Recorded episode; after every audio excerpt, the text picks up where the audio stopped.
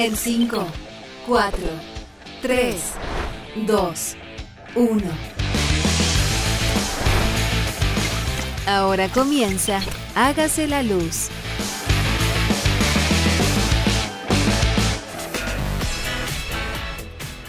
Estamos? Bienvenido a un nuevo capítulo de Hágase la luz. El último día de febrero, Danilo, así pasó el verano. Oye, tenemos una noticia que contarles. ¿Cómo está ya todo esto? Bien, bien, aquí también con síndrome de sacaron las vacaciones, pero no. Apareció Marza. tremendo, tremendo. Bueno, aprovechemos este último día de, de febrero. Eh, contarles también a nuestros auditores que tenemos un nuevo horario en Hágase la luz. ¿A qué hora vamos ahora, Danilo? 14 horas, ahí para disfrutar con el cafecito después del almuerzo. Eh, o escuchándonos mientras almuerzan también. También, amenizarle ese espacio antes de volver a la pega. Los que se Exacto. toman un poquito más de tiempo para almorzar, la vamos a acompañar. podemos el- acompañar ahí una hora. Sí. Buenísimo, buenísimo. Oye, Danilo, hoy día tenemos un súper invitado. Eh, vamos a conversar temas súper, súper interesantes, así que me gustaría ir de lleno, pasar a, a la canción que te toca a ti programar. Sí. Vamos a estar con Darío Morales y vamos a aprovechar harto el tiempo para eh, hablar harto con él, el, el- el nuevo director ejecutivo de Asesor. Y eh, vamos directo a la canción. Yo les quiero comentar, yo soy un, estoy viendo The Last of Us, eh, seriaza que están dando en, en- en HBO, En HBO. digamos el canal, eh, pero ayer en un capítulo, perdón, el día, el domingo, en un capítulo, en el, capi- en el último capítulo, en el- la escena del carrusel sale esta canción y, y la vamos a poner. Se llama Just Like Heaven, es del grupo The Cure. Así que vamos un poco aquí con, con ánimo con The Cure. Eso, buenísimo. Terminando el último día de febrero. Hágase la luz. Bueno, después de esta inyección de ánimo de día martes de Cure, así que entramos ya a conversar con el invitado del día de hoy, don Darío Morales. ¿Cómo estás, Darío? ¿Tanto tiempo? ¿Qué tal? Muy bien, gracias Danilo. ¿Qué tal? ¿Cómo estás? ¿Qué tal Verónica? ¿Qué tal, Darío? Un placer tenerte acá. Bienvenido a Casa la Luz.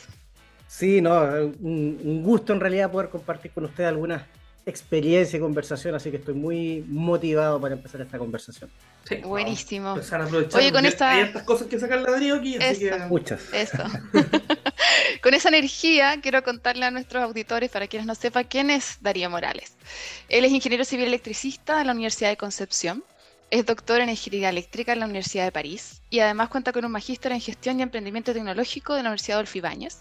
Tiene experiencia en el sector de distribución en SAESA, Generación Acciona y un gran paso por temáticas de innovación y transferencia tecnológica en Corfo. Ahí fue director de centros tecnológicos de la organización.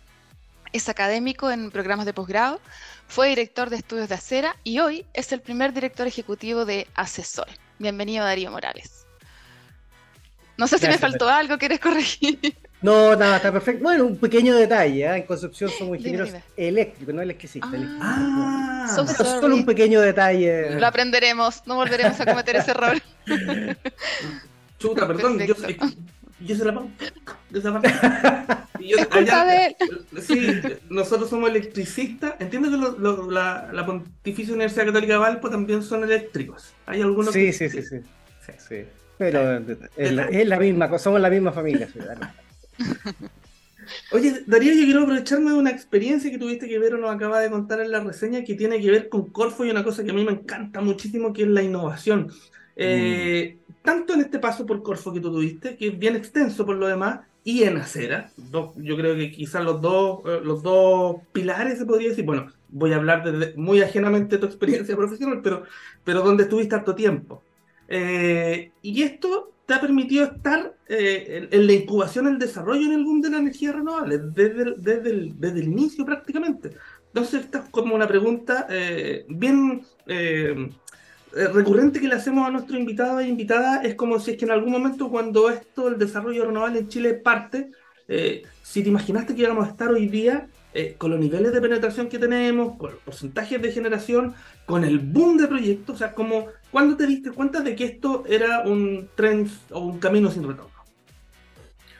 Bueno, es muy difícil eh, prever el futuro, entonces darse cuenta efectivamente que esto iba a pasar eh, era más, más que una, un anhelo, una ambición, que una realidad. Y muchas veces cuando tú empiezas a mirar los números y empiezas a dar cuenta que esto comienza a subir, a subir, a subir, te das cuenta, chuta, al final todo el trabajo que, que, uno ha hecho y que mucha otra gente ha hecho, ¿cierto? Porque es muy difícil personalizar esto. Eh, está dando fruto, te das cuenta que, que, vale la pena seguir eh, empujando el carro. Eh, siempre se vio muy lejano tener una matriz eléctrica renovable. Hace algunos años atrás discutíamos si se podía o no se podía. Hubo un estudio que decía, mira, más del 30-35%. Era muy difícil que la matriz pudiera tener eh, mayor penetración de renovables y hoy día ya eso no está en duda. La pregunta es mm. cuándo, ¿cierto? 2025, 2030, 2035, 2040, pero la pregunta es cuándo. Y hay un, un, video muy famoso, y esto ya parte, es parte de los clichés, ¿cierto? De, de Steve Jobs que sale dando un discurso eh, a unos graduados de la ah, Universidad de Stanford, hay que habla de conectar los puntos. Em, eh, y que es imposible conectar los puntos o muy difícil conectar los puntos del, del camino profesional o del desarrollo de algo y uno los conectas cuando ya pasó. Entonces, cuando yo veo mi paso por, por Corfo, que es una institución que le tengo mucho, mucho, mucho cariño, tengo todavía muchos amigos ahí, eh, y tratar de empujar los temas de innovación y mezclar estos temas de innovación con, con energía, te das, te das, cuenta que hay algunas cosas que son eh, comunes entre estos dos temas. Eh, el primero es que por sí son dos temas muy vendedores. Cuando tú hablas oye, tenemos que ser más innovadores, tenemos que tener una, una matriz productiva con mayor tecnología, o cuando alguien dice tenemos que tener una matriz energética con mayor energía renovable, ¿quién te puede decir que no a eso? ¿Ah? Eh, pero cuando ya a donde las papas queman, a la hora de los cubos, cuando tú tienes que poner plata para innovación, cuando tú tienes que poner dinero para investigación y desarrollo, cuando tú tienes que arriesgar parte de tu patrimonio para poder hacer investigación y desarrollo, o cuando tú tienes que arriesgar, como lo que pasaba en un comienzo, eh, en las primeras instalaciones renovables fotovoltaicas por ahí por el año 2013, ya la cosa cambia, ¿cierto? Cuando hay que pasar, como alguien dice por ahí en el sector que es muy conocido, del PowerPoint al Power Plant, es donde están todos los, es donde están todos los desafíos y aparecen las trabas y aparece el trabajo que mucha gente hizo eh, para poder impulsar eh, el desarrollo de la renovable. Em, ahí, mismo, específicamente cuando tú estabas desarrollando esto o, estabas en Corfo, viendo estos, proyectos de innovación, ¿cómo, eh, ¿cómo, hay el papel del, o, mejor dicho, eh, ¿cómo, cómo Corfo se va metiendo en, en, el sector eléctrico que es bien complejo de, innovar. ¿Cómo, ¿Cómo, va tomando esta, esta sensación eh, ese calor que hubo en algún momento en el ah, calor, sol, mira cómo estamos aquí jugando con las palabras. Eh, e, e, esa sensación eh, en esos, tú dijiste 2012, 2013, y lo va poniendo al servicio del país en ese caso. ¿Cómo, cómo actúa Corfo en materia energética? Sí, mira, lo que pasa es que la tradición de, de, la Corfo con la energía es, es directa, o sea, no hay que olvidar que la Corfo eh, fue fundada eh, en abril del año, ¿cierto? Del año 39, luego, o sea, en abril del 40, luego el terremoto del 39. Em, y parte, lo, primero que hace la Corfo es desarrollar el plan de electrificación y infraestructura energética. En ese momento la, electricidad, la energía eléctrica particularmente era, privada. Eh, y lo que hace la Corfo es crear la Endesa, la Endesa desarrolla este plan de electrificación y se comienza a desarrollar, junto con otros elementos de, la reconstrucción del país, eh, y se comienza a industrializar el país de la mano de la energía eléctrica, en el entendido, en esa época, ¿cierto? La primera mitad del, siglo XX, tú no puedes desarrollar el país sin energía. Posteriormente, aparece y, em, a partir de los años 80 se comienza todo el proceso de privatización. Antes, el gerente de energía de Endesa estaba en Corfo, ¿cierto? Y la, yo conocí, trabajé con algunas personas cuando estaba en Saesa que habían trabajado en la Endesa de la Corfo y decían, oh, la burocracia para rendir papel y presupuesto era tremenda. ¿ah? Em, y luego yo diría que entre el 80, el 80 y el 90, 80 y 95, la Corfo naturalmente da un paso atrás. Pero cuando se crea la agencia de innovación, ¿cierto? De, de Chile, que es Innova Chile, una agencia dependiente de Corfo, por ahí por el año 95, eh, 96, luego en los años 2000, la Corfo dice, bueno, ya no estamos en el negocio de la producción energética, pero de todas maneras, como agencia de desarrollo económico, entendemos que la energía tiene un papel fundamental en la competitividad del país, así como las obras públicas, los puertos, eh, las carreteras sirven para mover lugares de eh, eh, bienes y servicios a lo largo de todo Chile, la energía es un elemento competitivo fundamental. Entonces, a partir de ese elemento competitivo, tú dices, me tengo que meter en energía. Ahora, ¿cómo me meto en energía? Bueno, tengo que ver el sector privado, la Comisión Nacional de Energía, en ese tiempo no existía el ministerio, verán por las políticas públicas específicas del sector y yo me voy a encargar del desarrollo tecnológico, ¿cierto? Eh, cuando, cuando uno ve eh, y, lo piensa en función del PIB, ¿cierto? Los países, el PIB de los países crecen por tres elementos. Inversión, ¿cierto? Eh, capital humano o trabajo. Y hay una parte del crecimiento del PIB que no se explica ni por la inversión ni por el trabajo. Eh, y eso se llama la productividad total de factores o básicamente el desarrollo tecnológico, la capacidad de hacer más con menos o más con, con lo mismo, ¿ah? la eficiencia y la tecnología. Y es ahí donde, bueno, dice, cómo de alguna forma eh, podemos usar la energía para aumentar la productividad de la economía. Y para hacer la historia larga, cuando eh, yo llego a, a, a, la, a Innova Chile el año el año 2008.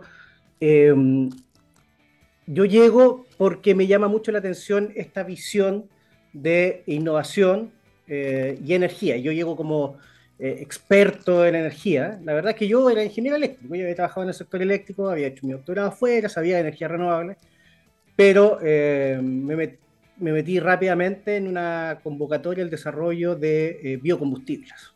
Ah, entonces, eso, tratar de crear una nueva industria, un nuevo ecosistema productivo, eh, es bastante difícil, porque tú comienzas a generar las reglas, ¿cierto? las bases del concurso, que quiero que, que las empresas hagan esto, luego que quiero que tengan un modelo de negocio, eh, y te empiezas a armar todo un cuento que te permiten escribir unas reglas de una mega licitación, en el fondo, en ese momento era eh, Tocman, era estaba en la Comisión Nacional de Energía, eh, la presidenta Bachelet en ese momento había ido a Brasil y había visto el desarrollo de biocombustible a partir de la caña de azúcar, que uno planta cualquier cosa y aparece caña de azúcar en Brasil.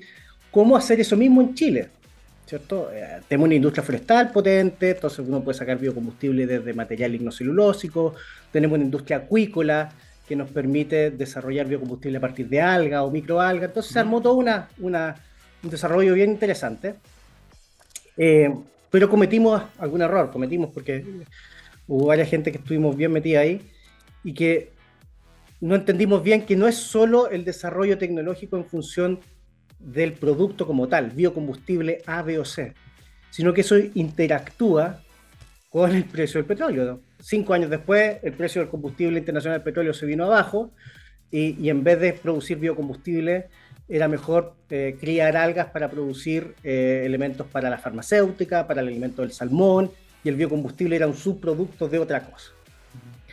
Bueno, y experiencias como esa hay muchas en Corfo. El año 2010 eh, se crea el Centro de Energía Renovable. Ahí Javier García y Rodrigo García les toca armar eso. Trabajamos mucho juntos, yo desde el área de innovación, pero ellos en el centro como tal y hacen una, una, una tremenda pega, eh, armando el Centro de Energía Renovable, tratando de ir identificando estas barreras, conversando con la Comisión Nacional de Energía, se crea el Ministerio de Energía también por esa, por esa época.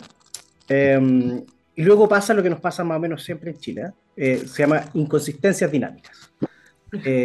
cambia, cambia, cambia de gobierno, cambian las políticas ah, ah, y pum, ah, financiamiento menos por aquí, financiamiento más por allá.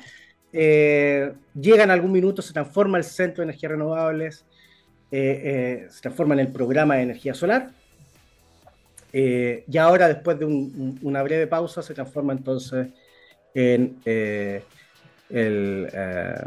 Comité de Hidrógeno Verde que tiene, que tiene Corfo. Entonces, la tradición energética de la Corfo ha sido muy, muy, muy potente y lo va a seguir teniendo y impulsar la innovación, igual que impulsar las energías renovables, como te decía hace un rato, eh, todo el mundo está de acuerdo, pero cuando es momento de ir a pasar el sombrero para que poner para que, el asunto se mueva, ahí, eh, ahí es donde se expresan realmente las barreras y ahí es donde eventualmente la Corfo también está participando de todas esas iniciativas.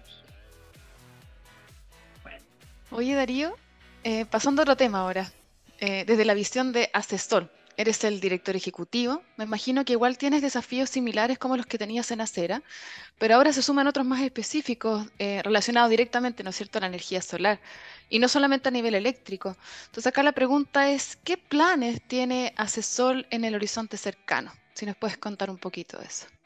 Sí, bueno, naturalmente eso es, es algo que todavía está en desarrollo, ¿cierto? Pero hay, uno, hay ciertos lineamientos generales que son bien interesantes y bien importantes. Eh, lo primero es entender que desde la perspectiva de la energía solar tenemos una tremenda, tremenda, tremenda oportunidad. Porque si bien muchas veces se asocia la energía solar, además de las grandes plantas fotovoltaicas, pero a la generación distribuida y a, una, em, a un nicho particular dentro del sector energía eléctrica, tenemos que entender que también la energía eléctrica representa solo un 22% de la energía que utiliza Chile, ¿cierto? El 78% de toda la, energía que utilizamos los chilenos es la quema de algo. Estamos quemando algo, ¿cierto? Eh, en transporte, en procesos industriales, hay, hay una oportunidad para aumentar y electrificar eh, transporte, transporte público, transporte residencial, pero la electrificación no es eterna, no nos vamos a poder electrificar el otro 78%. Eh, van a, hay procesos industriales, hay procesos residenciales donde vamos a necesitar calor y frío. Y ahí el hidrógeno verde, la combinación con energía eh, solar, tiene un tremendo potencial. Entonces, eh, esta es mi visión personal. Yo no, necesariamente veo a Asesor como una asociación de la industria de la energía eléctrica. Yo veo a Asesor como una asociación de la industria de la energía. Ah, y eso es muy amplio. Pienso yo que la energía solar es de las tecnologías y de la energía primaria que tenemos disponible en nuestro territorio, eh, que más nos puede ayudar al desarrollo del cambio climático, eh, porque tiene una serie de características bien, bien importantes, ¿cierto?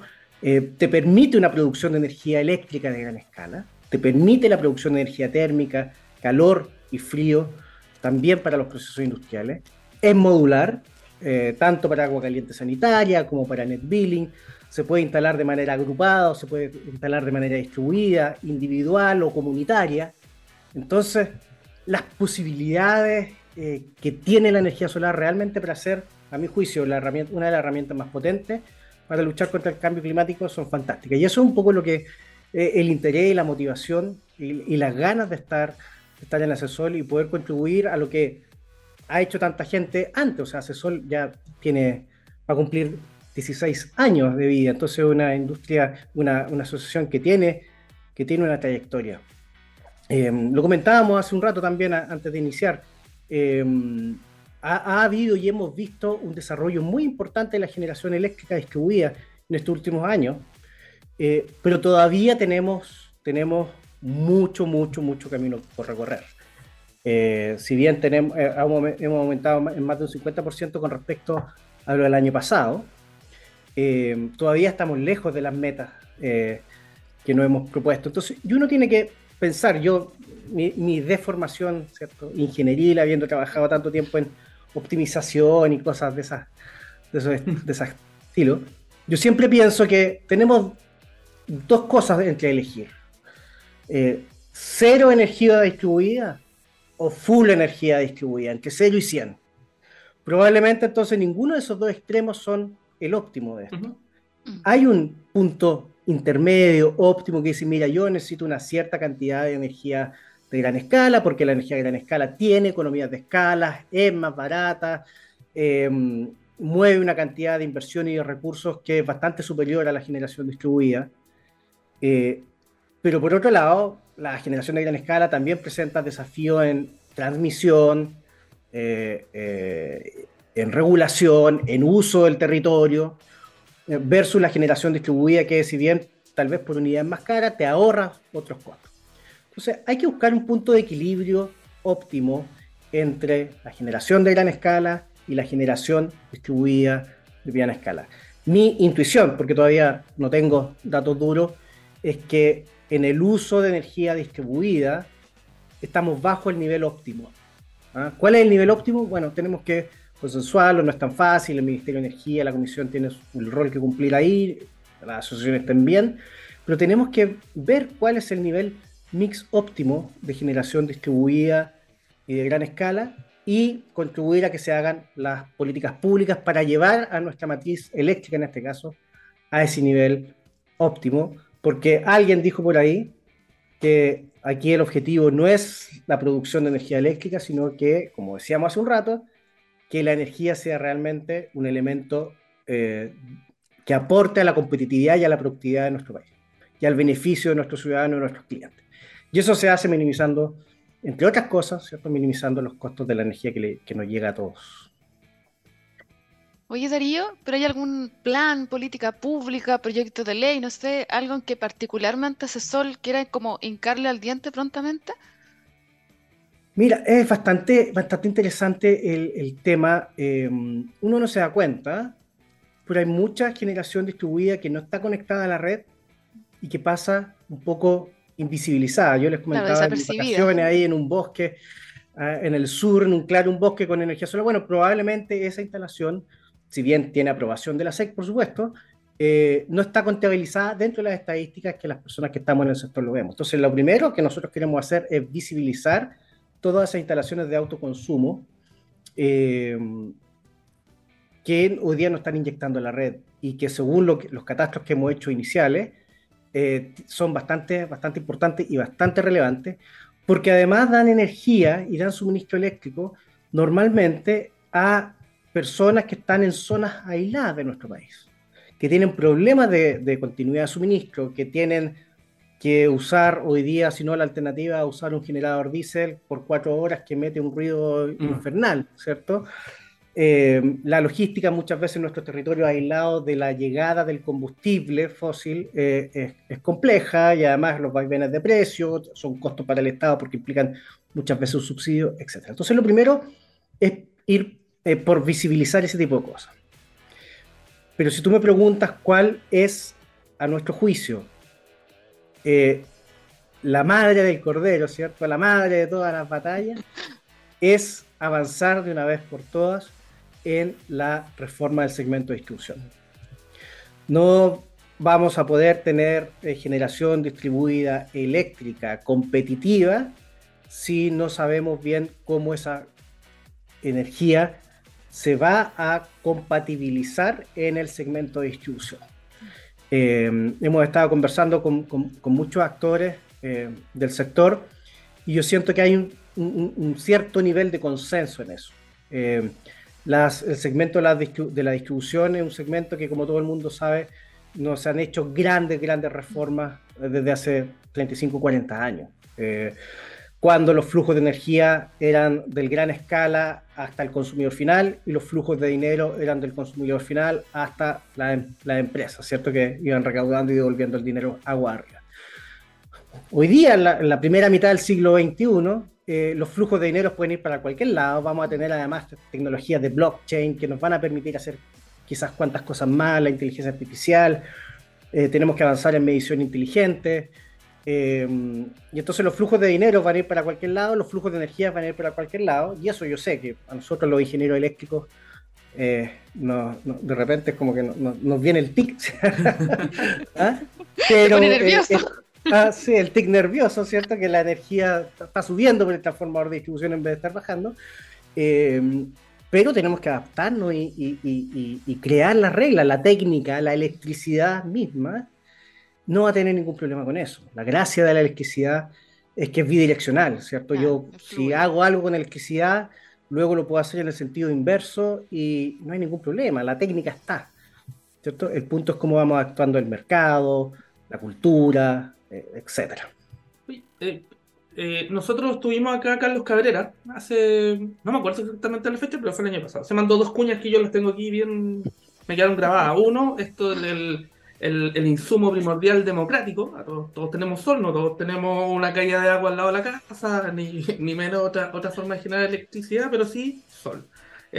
y la segunda que tiene que ver con lo que tú dices, eh, para complementar la, pregunta que hizo la Vero, es, eh, tenemos que traer 1000, 1500 megas del norte, construimos una línea, y, Carlos dijo, eh, no, denme 5 años, yo puedo poner esos 1000 megas repartidos en todas las ciudades, en todos los poblados, y, la verdad es que nos ahorramos algo.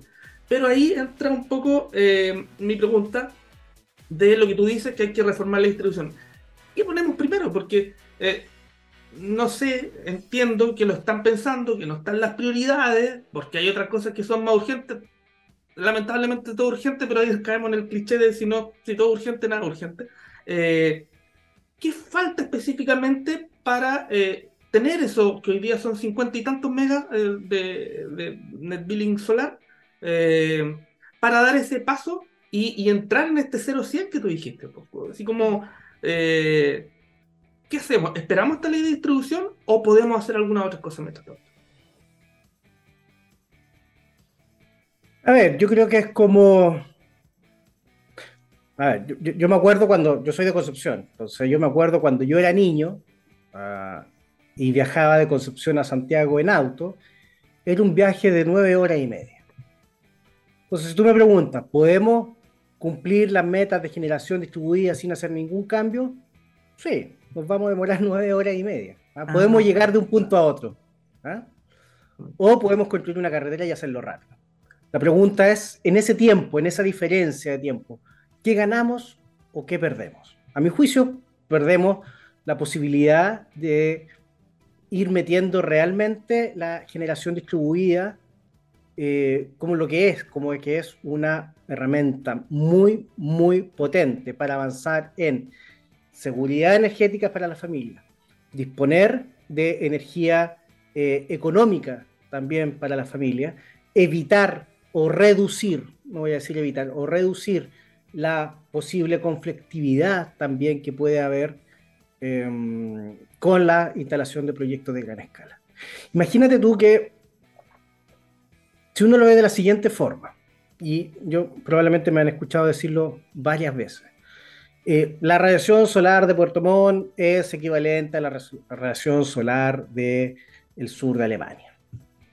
Entonces, no hay ninguna razón, no hay ninguna razón para que, técnica, técnica, para no poder tener una gran base de energía solar a lo largo de todo nuestro territorio. Y no solo hasta Puerto Montt, sino que más hacia el sur eh, también.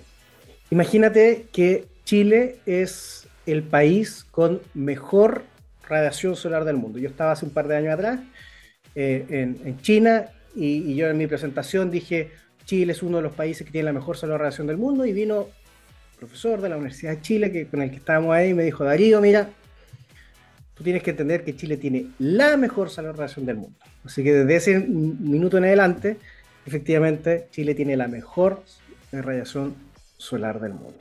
Entonces, cuando tú tienes el mejor recurso del mundo, tienes una oportunidad invaluable para sacar el mejor provecho posible. Y no solo una oportunidad, sino que básicamente también tienes el deber de hacerlo. A mí me gustaría que en 5, 10, 15 o 20 años más, ojalá más temprano que tarde, cuando alguien piense en Chile, piense en vinos y piense en sol. ¿ah? ¿Por qué no? ¿Ah? Entonces, bueno, a alguien no le podrá gustar el vino, no sé, que, elija otra cosa, ¿ah? pero que pensemos, que pensemos en sol. Tenemos una tremenda oportunidad. Y ahí, como decía Carlos Cabrera en esa cuña, es tremendamente modular. A gran escala, mediana escala, pequeña escala, individual, comunitario, póngale como quiera. Tiene sol en todas las formas que quiera. Oye, me gustó el ejemplo del auto, del viaje con está bueno. Está, está clarito, se, se, se A lo mejor vamos a pedir derechos para explicarlo. o aquí mismo en una clase por ahí, pero está. Gracias por el, por el concepto, está, está eh, oye, vamos un poco, subamos a la, a la utility, un poco a la regulación, estas vamos. Eh, yo en particular, juicio personal, creo que estamos en un momento bisagra eh, y donde estamos dejando knockout del modelo, eh, esta penetración renovable a un modelo que estuvo pensando en hidrotérmico, no, como que está, se está cayendo de a poquito. eh, o quizás a pedazos bastante grandes. Eh, hay distintas versiones para el, para el problema, desde sigamos con el mercado, que el mercado decide, ustedes, solares, ¿por qué se pusieron en el norte saben que no hay espacio? La oferta y la demanda nos va a regular un poco y lo voy a decir bien, bien como crudamente, cómanse los costos marginales. Bueno. Y el otro extremo, eh, en este 0-100 que ya hemos conversado, está el papel del Estado que tiene que acelerar esto para, oye, si quiero esto, queremos fomentar la energía renovable, algo tenemos que hacer.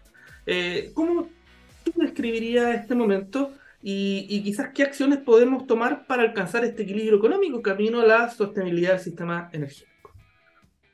Sí, como conversamos hace un rato, eh, durante mucho tiempo hubo mucha gente que de alguna forma comenzó a empujar el desarrollo de las renovables en Chile. Eh, se dieron ciertas combinaciones virtuosas en algún momento cuando eh, teníamos em, eh, los precios de la energía más altos de muchos países. Creo que de, de, los países mineros teníamos el tercer costo de la energía más alto por ahí por el año 2012, 2015. ¿ah?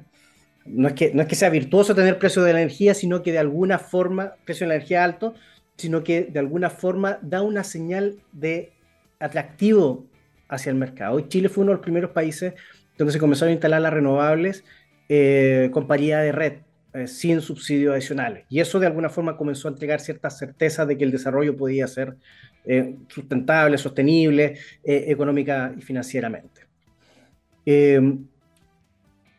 Luego vino una, hubo también una crisis internacional eh, en, algunos países de Europa que hizo que los inversionistas quisieran salir al mundo a invertir. Y tercero, se encuentran con Chile, un país que estaba desarrollando políticas públicas, el tema de las licitaciones, eh, atractivo para la inversión extranjera. Y por ahí, entonces, el año 2013, 2014, 2015, 2017, vemos cómo viene, se rompe esta barrera, se rompe la represa y comienza a llegar una avalancha de proyectos. Como todo crecimiento rápido, eso no está exento de hacer crujir el modelo. Nuestro modelo está crujiendo. Eh, y la pregunta es, ¿lo parchamos eh, o eh, lo reformamos y, hacemos un modelo de desarrollo 2.0? Mi opinión es que tenemos que ir por lo segundo. Hemos estado viviendo de parches, de parche tras parche, y creo que ahora tenemos que repensar cómo se mueve, cómo se mueve el modelo y cómo generar un modelo del mercado eléctrico de gran escala que nos permita, por un lado, aprovechar las ventajas que tenemos como país a lo largo de todo nuestro territorio, eh, por otro lado, que permita mantener la certeza jurídica, porque las eh, eh, inversiones en utility scale básicamente son incentivas son intensivas, perdón, en uso de capital en activos de larga vida útil. Entonces yo invierto hoy día y eso que yo invierto hoy día tengo que pagarlo en los próximos 20, 25, 25 años. Em, entonces, mi opinión personal es que efectivamente tenemos que repensar el modelo manteniendo estas cosas de, de, la certeza jurídica y la, y la capacidad entonces eh, para poder tener un desarrollo renovable eh, de, largo, de largo plazo. Ahora, ahora bien, mientras tanto, porque esta es una discusión compleja, una discusión que los países del mundo en general no la tienen tan resuelta. Si Chile es uno de los primeros países, hay, hay otras excepciones, pero con, sistemas bien específicos, ¿cierto? Tenemos Paraguay o Uruguay en, América del Sur o algunos países de Europa, pero Chile en, en realidad es uno de los primeros países del mundo que se está enfrentando a esta revolución renovable con la velocidad con que la tenemos. Em, hay modelos en California, hay modelos en Europa, Australia también es algo interesante que estar, que estar viendo, pero más allá de ir mirando esas cosas que están pasando, cada uno de esos países y esas regiones tienen sus propias particularidades. Por lo tanto, no es llegar y tomar el modelo y pegarlo acá. ¿Cierto? Nosotros vamos a tener que hacer nuestra propia reflexión. Y cuando hacemos una reflexión de estas naturalezas, aparecen legítimos intereses muchas veces contrapuestos. ¿cierto? Entonces ahí está el rol de la autoridad, eh, el rol del Estado, de poner el bien común primero y, si bien escuchar todos los argumentos de, cada uno de, aquellos que están eh, eh, interesados en esto, em, debe jugar un rol de moderar y de pensar en el bien común y de ponderar las cosas y generar entonces una regulación que vaya hacia donde queremos ir. Que hoy día yo creo que nadie lo discute, como comenzamos al principio. Todos queremos avanzar hacia un sistema eléctrico más renovable. Eh, la pregunta entonces, lo que tenemos que ponernos de acuerdo es cuán rápido o cuán lento queremos llegar allá. Sino, si, cuán rápido o no queremos ampliar las dos pistas de la ruta 5 Sur. ¿Ah? Para volver con el ejemplo anterior. Para volver con el ejemplo. Oye, Darío, yo quiero llevarte a otro tema ahora. Eh, entiendo que existe una solicitud formal, una carta a un grupo de empresas renovables del sector por tratar de cambiar una regla de valorización de energía. Me refiero específicamente a los mínimos técnicos. Para ti, Darío, para, para CESOL, ¿qué tan dura es la situación actual en que se propone este tipo de, de intervencionismo de mercado finalmente? ¿No será mejor, como decías tú, consensuar una solución más estructural que seguir parchando una realidad de este mercado marginalista? Te dejo la pregunta. Claro, lo, que pasa es que si uno comienza a pensar, mira, todas las inversiones que tenemos hoy día en renovables son el resultado de los esfuerzos que hicimos en el pasado. Por analogía, todas las inversiones en energías renovables que tengan en el futuro va a ser el resultado de los esfuerzos que hagamos hoy día. Entonces, lo primero que a mi juicio hay que entender es que el proceso de cambio del modelo tiene que empezar ya, tiene que empezar ahora, no podemos perder más tiempo. Porque muchas veces el inversionista dice, bueno, ¿qué está pasando? ¿Qué están haciendo? Entiende que estos procesos toman tiempo y siguen con sus decisiones e iniciativas de inversión y se van adaptando y van tomando todas estas cosas en consideración. Pero si uno no está haciendo nada, ve que eh, estamos haciendo agua por todas partes y nos quedamos detenidos, entonces probablemente la inversión se vaya a detener. Entonces el proceso, a mi juicio, de cambio hay que empezarlo ya. Pero es un proceso que se va a demorar. Como decía, hay muchos eh, intereses contrapuesto, legítimamente, ¿cierto? Eh, hay que moderar las posiciones, hay que llegar a acuerdos y luego que se lleguen a acuerdos hay que implementar eh, estos nuevos acuerdos. Y eso, implementación, no solo van a ser normas técnicas y decretos, sino que muy probablemente modificaciones relevantes al marco legal. Por lo tanto, el mundo parlamentario va a tener una voz muy importante que decir y todo eso va a tomar años un año por lo, por lo, bajo para diseñar, otro año para discutir, otro año para discutir cómo lo vamos a implementar y otro, no sé, vamos a estar al menos varios años teniendo esta discusión. La pregunta es qué hacemos en el intertanto. Inevitablemente en el intertanto vamos a tener que seguir parchando, porque si no... ¿ah? Ahora, la pregunta específica para no quitarle, eh, no, no hacerle el quite el bulto a la pregunta de Verónica hay ciertas visiones que dicen, mira, por todas estas cosas de las no convexidades del modelo y un ah, montón de, teoría que hay detrás, tú dices, se justifica por condiciones de mercado que existan estos pagos laterales. Y que en este caso, ¿cuáles son los pagos laterales? Los pagos que reciben las centrales eh, de cualquier tecnología, pero principalmente termoeléctrica, por operar fuera de orden económico para mantener o bien la seguridad o algún otro atributo del sistema eléctrico que sea eh, necesario. ¿ya? Entonces, tú lo, miras de una perspectiva general, eso puede tener cierta razón.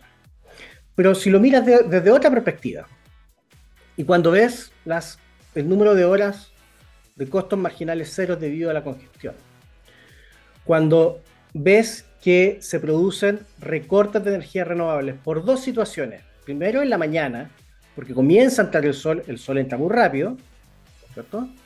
Eh, no vamos a poder hacer que el Sol entre más lento o la Tierra gire más lento, es la velocidad de la naturaleza, ¿cierto?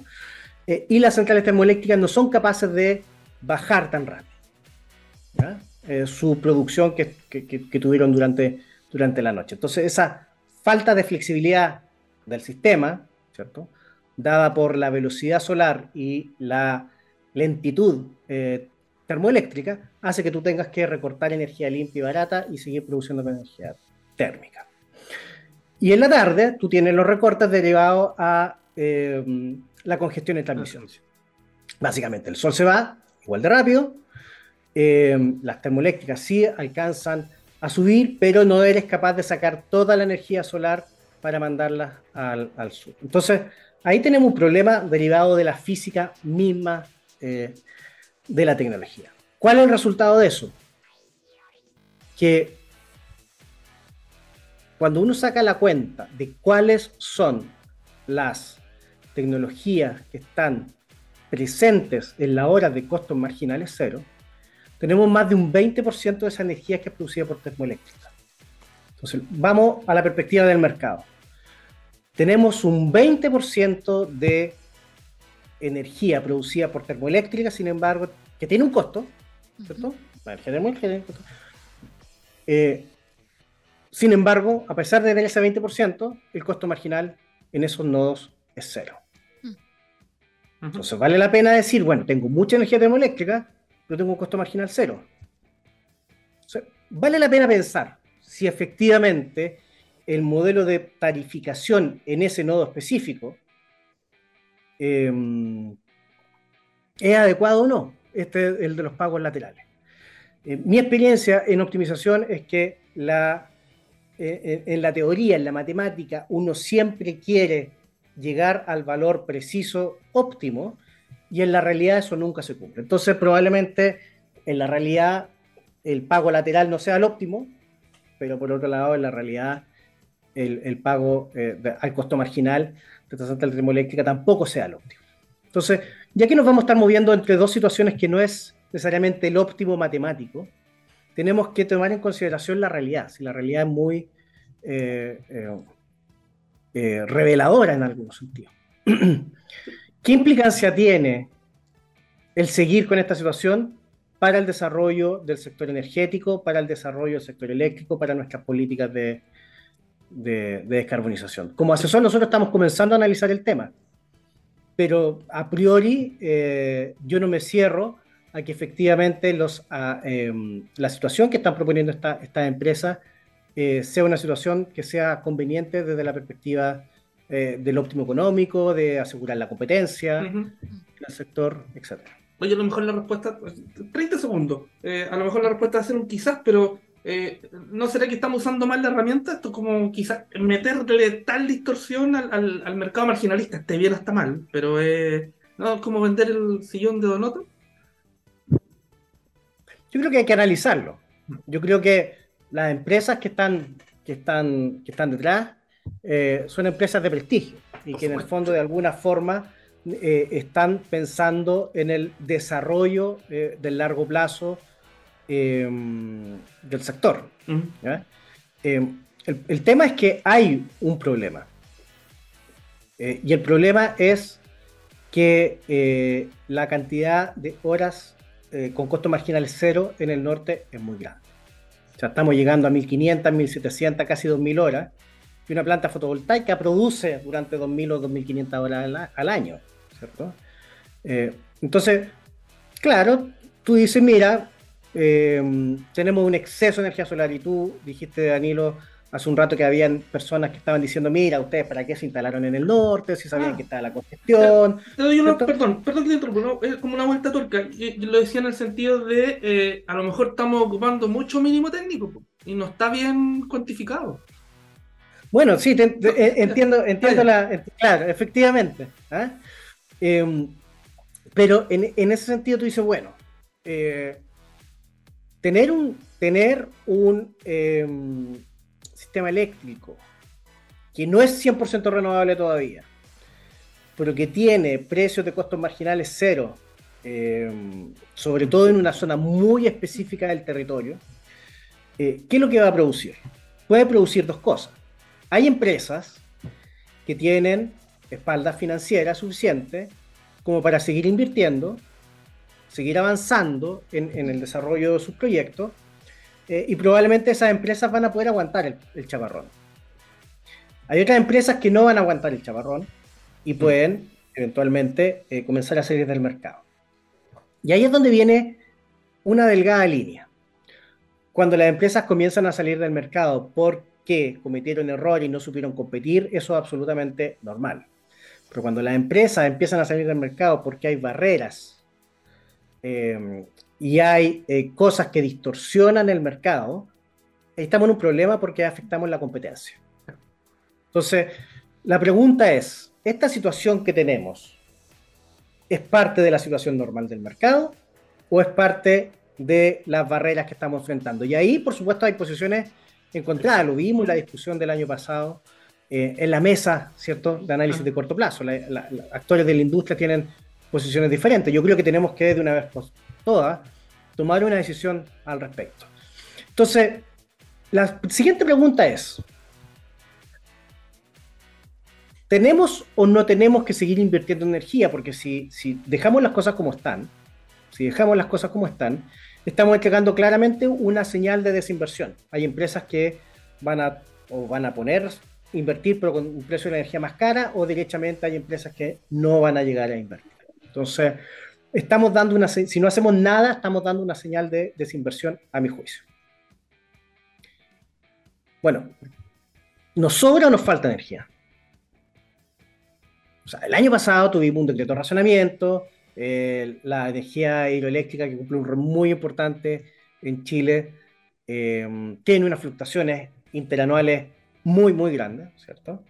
Eh, imagínate que la fluctuación de energía hidroeléctrica del 2020 al 2021, me parece, eh, el 2021 se, produjo, se produjo tanta energía hidroeléctrica más que fue lo equivalente a que produjo todo el parque eólico de Chile.